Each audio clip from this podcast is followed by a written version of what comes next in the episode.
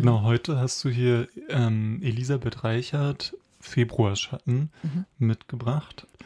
Erzähl doch mal, wie das Buch zu dir gekommen ist. Das sieht nämlich ganz, ähm, ja, ganz wunderschön und ein bisschen abgewetzt schon aus. Mhm. Äh, hat so einen großen Sticker drauf, äh, wo ein Euro oder eine Mark oder was auch immer äh, gekennzeichnet wurde in einem Antiquariat wahrscheinlich. Ich habe auch mal geguckt, das Buch gibt es auf jeden Fall, falls ihr euch jetzt dafür interessiert, äh, antiquarisch auch günstig zu kaufen. Ja, genau. Ich bin auch in, einem, in einer Buchhandlung gewesen, das war in Stendal.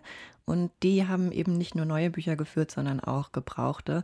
Und vorne in diesem Kasten, noch bevor man zur Tür reingegangen ist, ähm, da habe ich mal so ein bisschen geguckt und da ist mir dieses Buch aufgefallen. Einmal, weil es, also ehrlich gesagt, da ist ein, ein Bild vorne drauf, das finde ich jetzt gar nicht so schön. Das sieht irgendwie nach so einer komischen DDR-Malerei aus. Es war eher tatsächlich der Titel, der mich da gecatcht hat, weil ich das, weil das mich auch noch im Februar gewesen ist und dachte ich, hm, wie passend. Und es, genau, wie du schon gesagt hast, es klebt ein großer runder Aufkleber drauf mit der Zahl 1 Euro. Aber ich habe schon gemerkt, es handelt sich nicht um einen Groschenroman.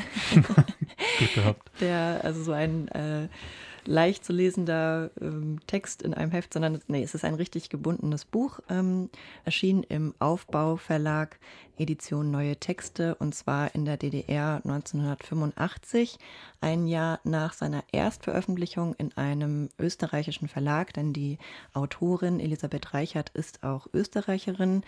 Ähm, 1984 ist es da herausgekommen und es war auch ihr allererster Roman, also ihr Debüt als Schriftstellerin. Sie ist auch bis heute noch aktiv, ist heute 70 Jahre und wohnt in Wien, geboren eben 53 in Steiereck äh, im Mühlviertel, hat Geschichte und Germanistik studiert in Salzburg und genau auch als Betreuerin von Schulklassen ähm, gearbeitet im KZ Mauthausen und das wird auch noch hier im Buch eine Rolle spielen. Ähm, und im Buch geht es um Hilde und ihre Tochter. Das sind so die beiden Protagonistinnen und es ist aus der Ich-Perspektive von Hilde geschrieben. Allerdings bricht es manchmal so, es ist gar nicht so durchgehalten, dass, ähm, dass es wirklich eine Ich-Erzählerin gibt, sondern manchmal wird auch auf Hilde sozusagen geblickt und so in der dritten Person über sie gesprochen. Also das wechselt immer mal wieder, wo man vielleicht am Anfang ein kleines bisschen ähm, ja, durcheinander kommt. Dann wird es aber relativ bald doch klar, weil ähm, auch ohne sagte ich oder dachte sie, so Anführungszeichen und ähm, wörtliche oder ähm, direkte oder indirekte Rede einfach durch das, was gesagt wird, klar wird, ah, okay, jetzt können wir sozusagen äh, im wahrsten Sinne des Wortes die Gedanken lesen von Hilde ähm, oder eben aus einem allgemeinen Draufblick was erzählt bekommen. Und hier auf diesem Umschlag, auf dieser Seite äh, steht als Kurzzusammenfassung, Hilde, eine Frau um die 50, hatte vergessen können, was in einer Februarnacht des Jahres 45 geschah.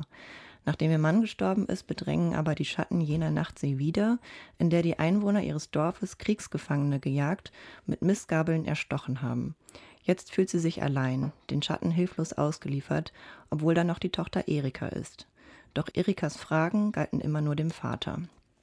Und darin verbirgt sich schon sozusagen, worum es im Wesentlichen geht in diesem Buch, nämlich zum einen, und da würde ich sagen, das nimmt so den größten Teil vielleicht ein, um diese Verbindung zwischen Mutter und Tochter, die alles andere als einfach ist, ähm, weil die beiden so unterschiedlich aufwachsen. Also Hilde ist eben äh, wenn man so will, Kriegskind, ähm, wächst auf im Nationalsozialismus und äh, muss dann eben da auch einige schreckliche Dinge miterleben, beziehungsweise ist aber sozusagen auf der sicheren Seite, weil sie eben ja keine jüdische Herkunft hat oder so und ähm, als äh, arisch äh, wahrgenommen wurde. Und ähm, genau, und dann lebt sie so fort und hatte aber ja prekäre Wohnsituationen beziehungsweise Arbeitsverhältnisse wie das war für viele Frauen damals eben auch so gewesen ist. Sie hat jetzt keine gute Ausbildung erfahren dürfen und hat eben vor allem äh, sich als Haushälterin oder Putzkraft irgendwie über Wasser gehalten. Und daraus entspannt sich dann so ein Konflikt quasi mit der Tochter, weil die Tochter eben das dann besser hat und auch äh, studieren kann und jetzt dann als Schriftstellerin arbeitet. Und über diesen Beruf sozusagen ist dann die Mutter Hilde ähm, oftmals verwundert, kann das nicht verstehen, wie man so viel Zeit irgendwie an der Schreibmaschine verbringen kann und manchmal eben tagelang nichts produziert so richtig und sieht da irgendwie keinen richtigen Sinn darin. Ist jetzt auch keine sehr belesene Person oder sowas in der Art. Also ähm, genau, da, da tun sich so Konflikte auf. Dass die Tochter quasi selbst gewählt ins Prekariat geht als äh ja, literaturschaffende Person. Ja, das wird gar nicht so sehr thematisiert. Also wie äh, Erikas Lebensverhältnisse sind, wird gar nicht so deutlich, aber anscheinend ähm, ist es so, dass sie sich über Wasser halten kann. Also sie ist jetzt nicht ähm, finanziell abhängig von der Mutter, aber trotzdem mhm. gibt es ja irgendwie Schreibblockaden oder wenn man Schriftstellerin ist, wird, läuft es nicht immer so ganz ja. flüssig und rund. Und genau, also es ist vor allem auch so vielleicht ein Stück weit ein Klassenunterschied zwischen den beiden, kann man vielleicht mhm. auch sagen. Und ich finde, dass dieses Buch ähm, sehr beeindruckend ist. Ich habe jetzt auch ein paar Klebezettelchen mir hier reingemacht, um vielleicht die eine oder andere Textstelle einmal vorlesen zu können. Genau, du hast ja schon angedeutet, wie äh, das so vom Stil her ist oder also wie die Erzählperspektive ist. Mhm. Genau, damit man sich das vorstellen kann, liest doch gerne mal ein Stück vor. Ja, also ich habe eine ganz kleine Stelle, die fand ich einfach so gut geschrieben und so gut beobachtet, dass ich die einmal mitgebracht habe. Da geht es noch um den Mann von Hilde. Da wird, glaube ich, gar nicht so klar, wie der eigentlich heißt. Also sie spricht dann immer von du und man merkt, dass der so ganz ähm, stilisiert wird im Nachhinein, vor allem nach dem Tod, dass der irgendwie äh, vieles in ihrem Leben, in Hildes Leben so viel besser gemacht hätte. Da ist ähm, ach also Anton heißt er, das steht hier doch, sehe ich gerade. Genau, also da findet, glaube ich, so eine nachträgliche Glorifizierung sicherlich auch statt. Aber sie erzählt eben auch davon, wie das so gewesen ist. Sie musste ihn nämlich einige Zeit lang pflegen, als er noch am Leben gewesen ist. Und erzählt dann daraus, da heißt es dann im Text, er redete nicht über seine Krankheit. Es durfte nicht über seine Krankheit geredet werden. Sie musste einen Gesunden pflegen. Wie pflegt man einen Gesunden? Also das fand ich einfach als mhm. Beobachtung schon mal so ähm, stark, dass äh, das eben so ein Tabuthema ist. Also sowohl dieses Verhältnis, dass die Frau eben den Mann pflegen muss zu Hause, ähm, natürlich noch ganz so unprofessionalisiert und das eben gar kein Thema sein durfte, er wahrscheinlich Schwierigkeiten damit hatte zu akzeptieren, dass er eine Krankheit hat, dass er auf ihre Hilfe wirklich angewiesen ist. Deswegen durfte das nicht benannt werden und sie musste in dem Sinne einen Gesunden pflegen. Und wie, mhm. wie macht man das eigentlich?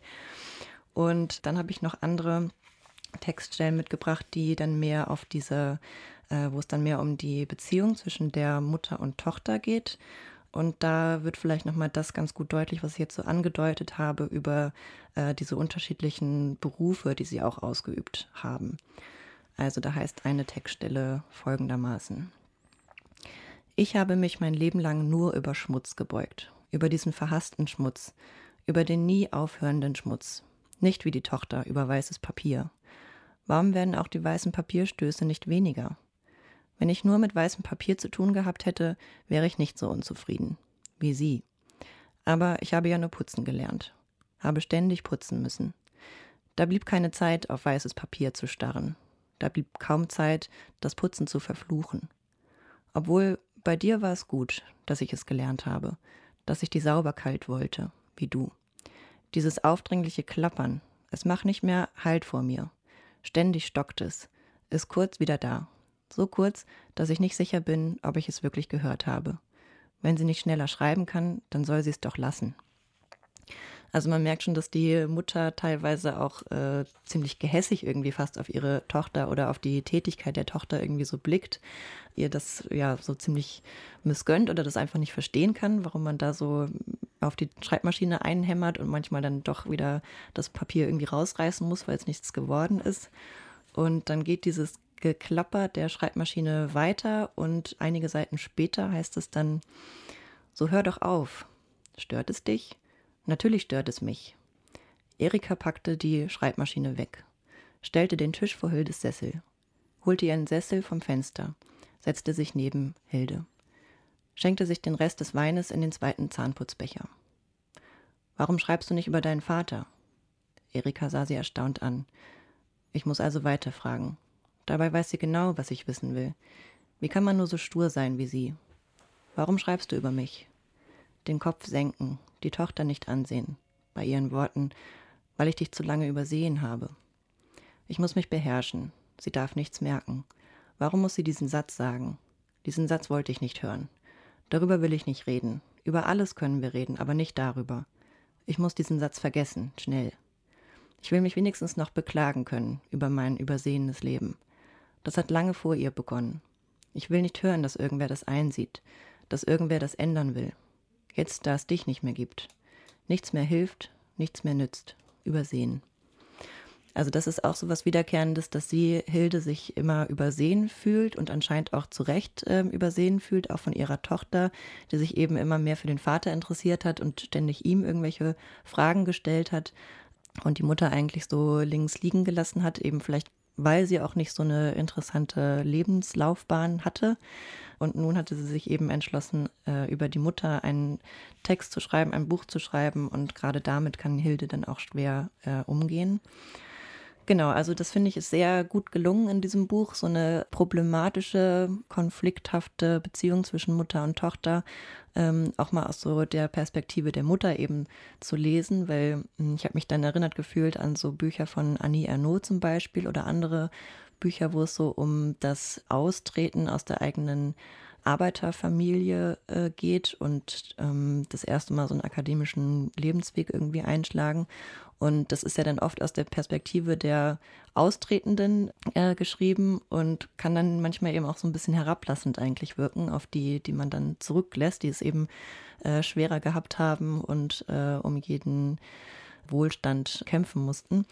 Genau, also da schafft es die damals ja auch noch relativ junge, 30-jährige ähm, Erika Reichert, äh, diese. Elisabeth. Äh, ja, Entschuldigung, Elisabeth Reichert, danke. Jetzt äh, ist hier die Fiktionalisierung durcheinander geraten. Von daher, also, das ist ja vielleicht auch ein spannender Teil, dass er da irgendwie Stimmt. dann auch so diese Autofiktionalisierung vielleicht auch ein Stück weit schon stattgefunden hat. Ähm, ja. Weil das ja, also aus dem, was du jetzt erzählt hast, sich vielleicht auch ableiten lässt, dass es da auch ein Stück weit um die eigene Familie geht auf jeden Fall. Geht, ne? Da geht es bestimmt auch um ihr eigenes äh, Leben, was so vielleicht als Inspiration gedient haben könnte. Aber ja, es sind eben ausgedachte Personen auf jeden Fall. Und die Elisabeth Reichert, so heißt sie natürlich, ähm, hat es da richtig gut, finde ich, geschafft, beide Perspektiven eben einzunehmen, sowohl von der Mutter als auch von der Tochter. Und ähm, zu guter Letzt wollte ich noch einmal erzählen, dass es eben nicht nur um diese Dynamik geht, sondern auch noch um einen konkreten Fall. Das wurde am Anfang, als ich so ein bisschen hier abgelesen habe, äh, worüber das Buch geht, äh, um diese besagte Februarnacht. Und das ist tatsächlich ein historischer Hintergrund, der da eine Rolle spielt, äh, auf den dann dieser Roman hier Bezug nimmt. Äh, also der historische Hintergrund ist die sogenannte Mühlviertler Hasenjagd. In der Nacht zum 2. Februar 1945 brachen ca. 500 der 570 Häftlinge aus der Sonderbaracke 20 des Konzentrationslagers Mauthausen aus. In der Baracke waren vor allem sowjetische Offiziere. Bis heute sind 17 Überlebende bekannt, also damals vor 40 Jahren, als das Buch rausgekommen ist. Alle anderen wurden von den Nationalsozialisten und von bis dahin in Anführungszeichen unpolitischen Mühlviertlern ermordet. Wenige Mühlviertler wagten zu helfen. Also man sieht, es ist auch eine Auseinandersetzung der Autorin mit, der, mit dem Dorf, in dem sie aufgewachsen ist und mit dieser Geschichte des Dorfes, dass es da ähm, ja, eine richtige Jagd auf die Geflüchteten, KZ-Geflüchteten gegeben hat, ähm, von denen bis heute ja, wenige überlebt haben wenn ihr das, das Buch äh, erwärmt, du hast es am Anfang schon gesagt, wenn ihr das Buch auch lesen möchtet, ähm, es ist eben nicht nochmal als jetzt brandaktuelle Ausgabe erschienen, aber im Aufbauverlag sicherlich äh, antiquarisch zu haben. Genau, es gibt noch irgendeinen österreichischen äh, Verlag, wo das auch zu finden ist. Wenn ihr einfach Februarschatten sucht, solltet ihr das eigentlich ohne Probleme finden können.